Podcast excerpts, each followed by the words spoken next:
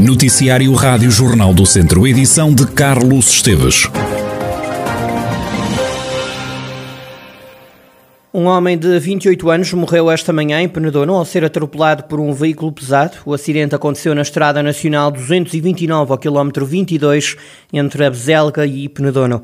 A vítima, que trabalhava para uma empresa de manutenção que estava a fazer obras na estrada, estaria a controlar o trânsito quando foi colhida por um caminhão acabou por morrer no local. O alerta foi dado às 9h32 da manhã. No local estiveram os bombeiros de Penedouro, GNR e viatura médica de emergência e reanimação do Hospital de Viseu. Autoridades que nada puderam fazer. O homem de 28 anos morreu no local.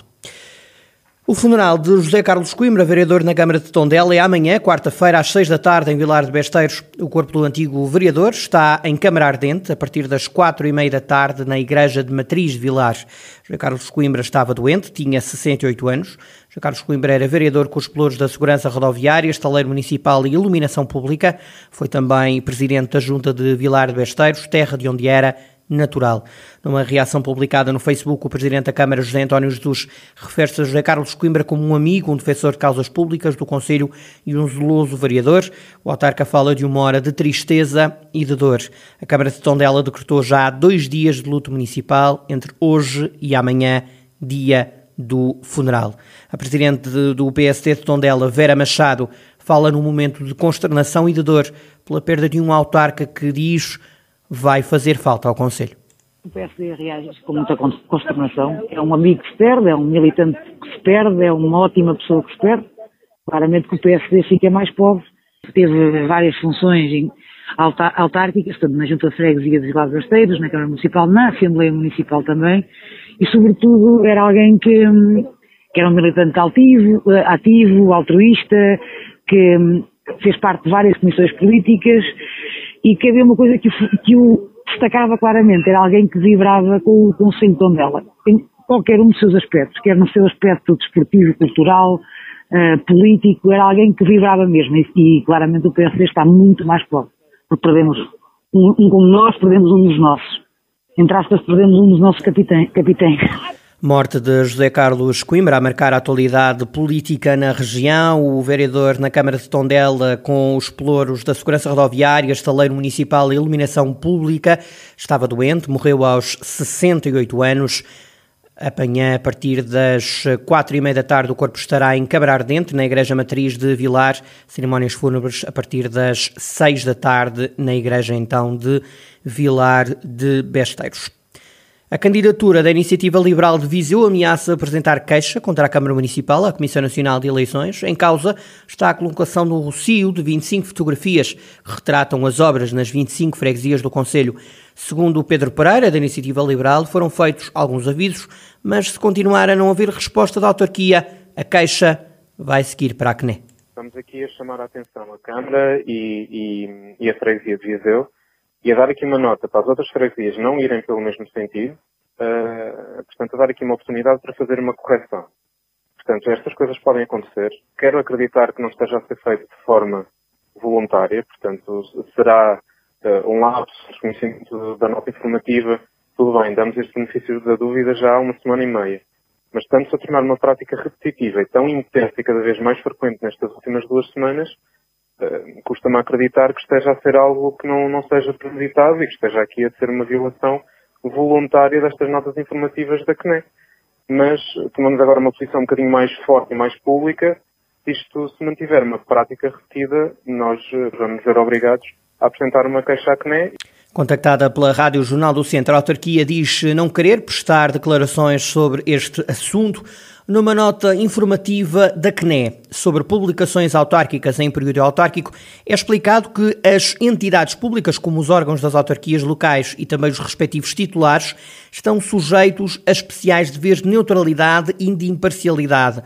Significa isto que não podem intervir direta ou indiretamente na campanha eleitoral, nem praticar atos que, de algum modo, diz a CNE, favoreçam ou prejudiquem uma candidatura ou uma entidade proponente em detrimento ou vantagem de outra, devendo assegurar, diz a Comissão Nacional de Eleições, a igualdade de tratamento e a imparcialidade em qualquer intervenção no exercício das suas funções, nomeadamente nos procedimentos eleitorais. Miguel Monteiro vai ser um porta-estandarte de Portugal na cerimónia de abertura dos Jogos Paralímpicos Tóquio 2021. O atleta da Casa do Povo de Mangualde é atualmente o campeão da Europa e de lançamento do peso F40 e é também recordista mundial. Em declarações exclusivas à Rádio Jornal do Centro, Miguel Monteiro confessa que foi com grande honra que recebeu o convite, mas garante que o foco está na competição. É com, com grande honra que recebi pronto, o convite da, da, da chefe de missão, a Leila Marques, e é uma prova de, de que o, o, esforço que temos vindo a fazer, o trabalho que temos vindo a fazer é bem feito. Uh, no entanto, não é, não, não vou focar muito nisso, claro que é uma grande honra, mas vou focar-me naquilo que queremos realmente fazer na prova, que é a melhor marca possível. Miguel Monteiro, porta-estandarte de Portugal nestes Jogos Olímpicos 2020, realizados em 2021, assim é que é. O atleta admite que este reconhecimento é sinónimo de um esforço ainda maior para sair de Tóquio com medalhas é um motivo para ainda puxar mais de mim, eh, porque sei que o trabalho que devemos a fazer é, é bem feito e, e, queremos, queremos mais, queremos continuar a fazer ainda mais e melhor. E por isso este, este sinal de ser porta-estandarte é um, um sinónimo de que nos vamos esforçar ainda mais para, para sairmos de lá satisfeitos. Miguel Monteiro, atleta da Casa do Povo de Mangualde, porta-estandarte da comitiva portuguesa de 33 atletas que vão representar Portugal nos Jogos Paralímpicos de Tóquio 2020. Também Beatriz Monteiro, atleta de badminton, vai ser porta-estandarte de Portugal nestes Paralímpicos. Nas últimas horas, há oito novos casos de Covid-19 em Tondela.